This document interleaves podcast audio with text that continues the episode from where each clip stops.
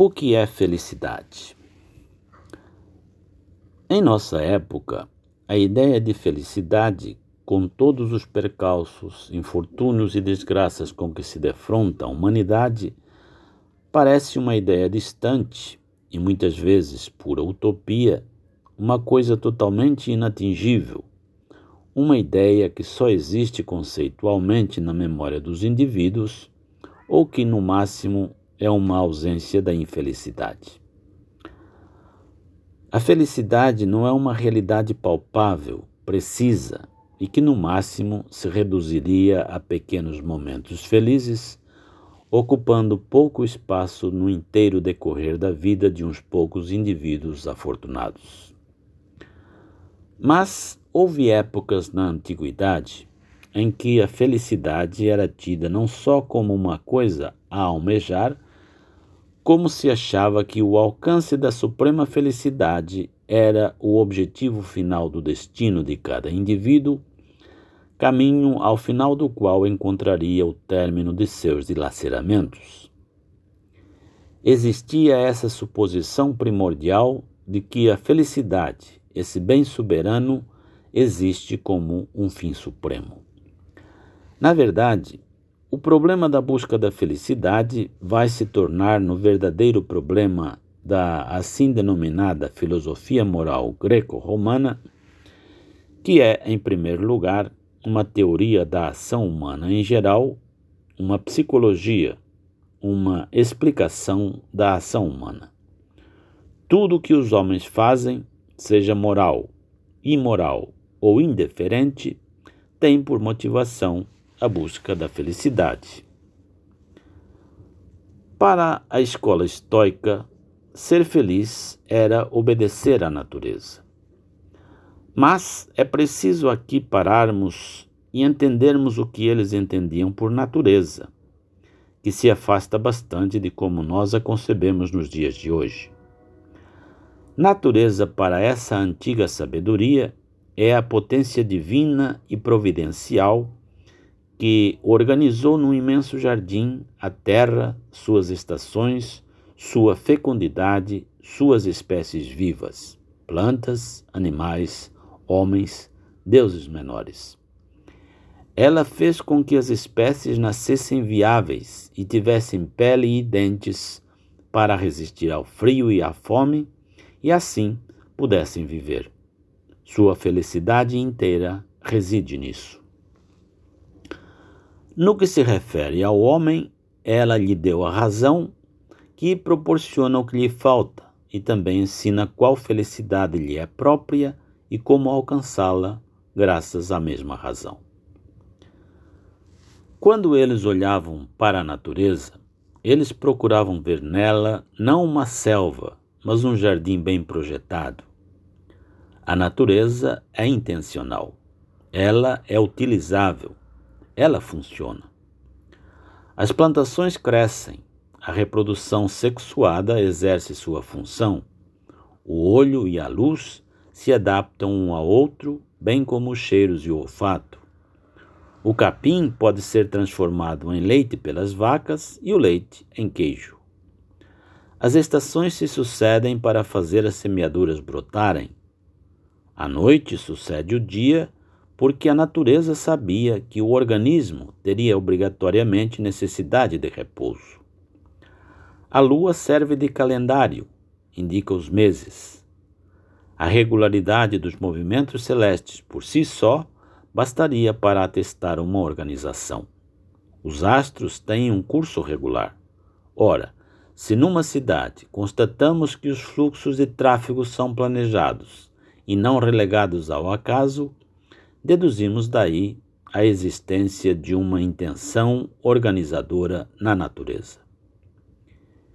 Essa mesma natureza que viabilizou as espécies animais deu ao homem um status superior de animal racional, o que equivale ao privilégio da mesma felicidade concedida aos deuses. O que convém então fazer para deixar-se guiar pela natureza e pela razão? Convém, por exemplo, admitir que para viver basta um abrigo sumário, que todo animal racional saberá edificar.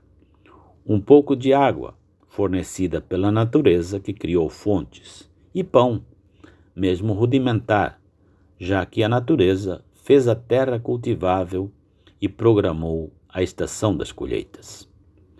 Exercitemos a pensar intensamente sobre tudo isso e seremos felizes. A natureza traçou em pontilhado o caminho da felicidade. Cabe a nós segui-lo. A arte de viver está associada a uma metafísica, ou melhor, à filosofia da natureza. No estoicismo, podemos encontrar uma coerência e uma lógica interna.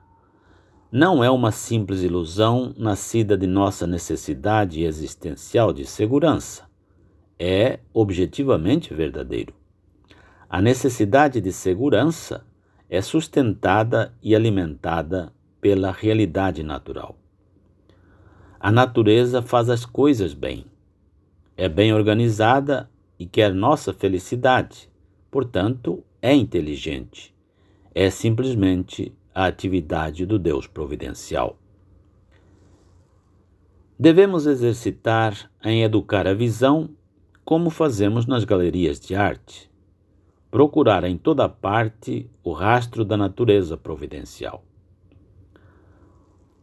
A ideia segundo a qual a natureza tem imperfeições internas e poderia ter feito melhor tem explicação.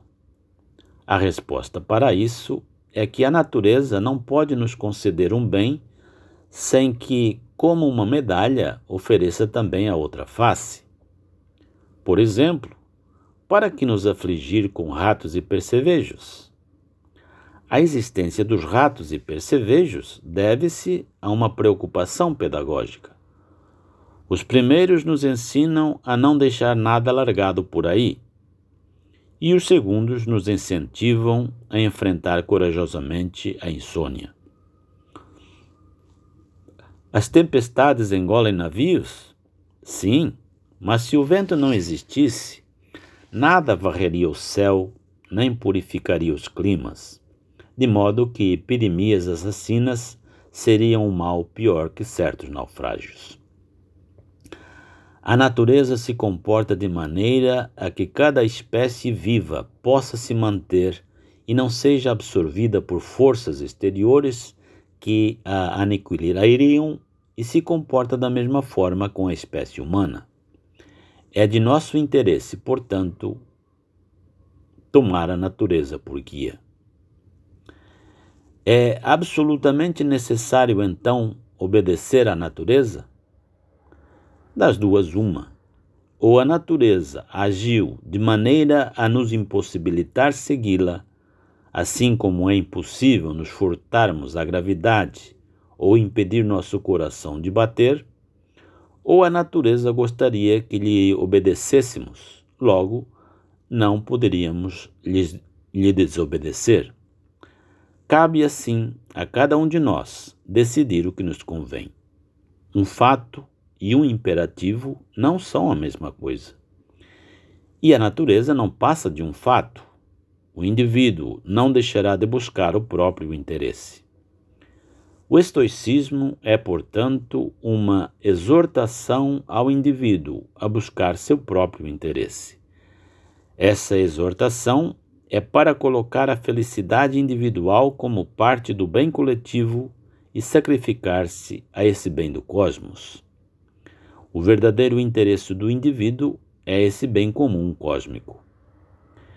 Exortar as pessoas a perseguir seus interesses e a proporcionar a si mesmas total segurança, aproveitando-se de uma abertura estratégica que lhes oferece a natureza, essa abertura é a melhor e única possível.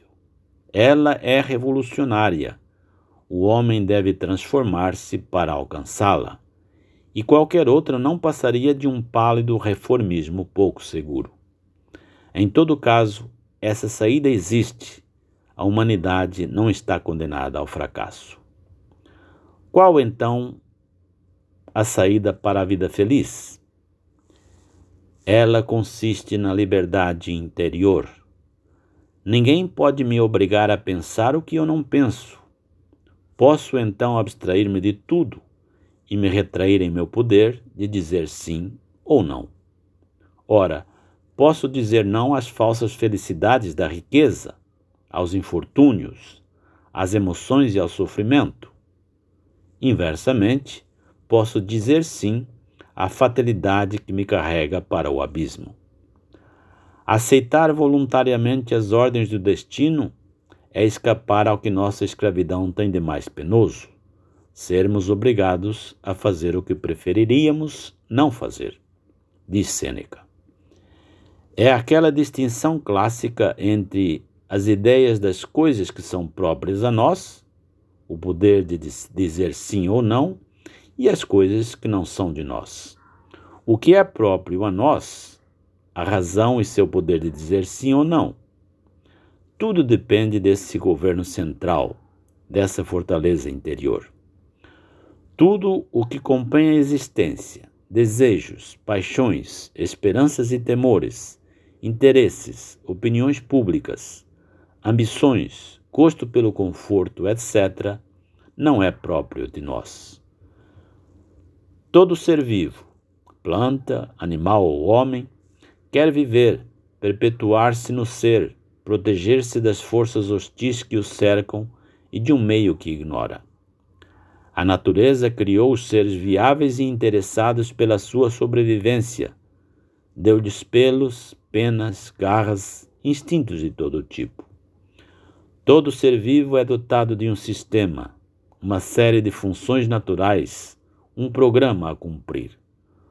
Uma vez que as intenções da natureza são boas e o programa que ela designa para cada espécie bem concebido, todo ser que funciona em conformidade com esse programa, todo ser que segue a natureza, se sentirá feliz e bem em sua condição pois ele age assim porque foi a natureza que o fez.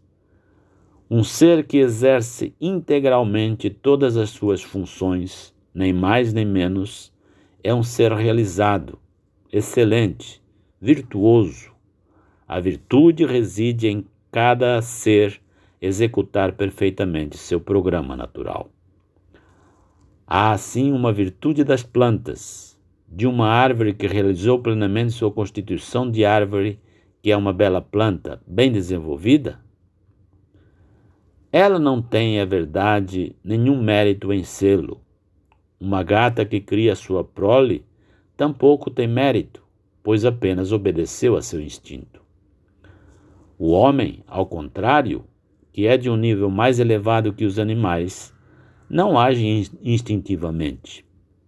Nele, a razão ocupa o lugar e a função dos instintos e lhe diz quais são as funções naturais a exercer a fim de tornar-se realizado, virtuoso e feliz. Ensina-lhe também a sobreviver como homem digno desse nome, a proteger-se do mundo externo e de seus objetos que pareçam aliciadores ou assustadores. Por exemplo, como os olhos abertos da razão tomaram o lugar dos instintos cegos, o instinto de conservação deu espaço a uma avaliação lúcida que julga se ainda vale a pena viver ou se não seria preferível suicidar-se, ou ainda morrer pela pátria, uma causa nobre que a razão aprova como função natural ou virtude. Portanto, a razão é o artigo primeiro da Constituição ou programa do homem. Ele será feliz se conformar-se plenamente a esse artigo. Como resultado, essa razão que pilota o homem o guiará rumo a um objetivo que não é outro senão a própria razão. Ela é ao mesmo tempo seu guia e seu porto seguro.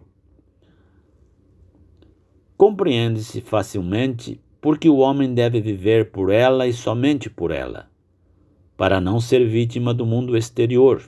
O animal tem pelo, penas, garras, instintos. O homem, nu e desarmado, tem a razão. Ela lhe ensinou a costurar roupas sumárias, mas suficientes, e a construir cabanas com galhos de árvores. Ensinou também que, para não ser absorvido pelos objetos exteriores, ele deve submeter à sua crítica os desejos, temores e paixões que sente, em suma, todos os seus afetos. Caso contrário, será refém das coisas, dos outros e dos acasos da vida. Só a razão passa ao largo dessas forças exteriores, pois ela a julga. Ela é para o homem a garantia da sobrevida de sua independência individual, se assim podemos dizer. Ela é sua fortaleza. Só importa a razão porque apenas ela pode julgar acerca do que é bom para o indivíduo, isto é, aquilo que não leva a ser alienado por forças que lhe são estranhas.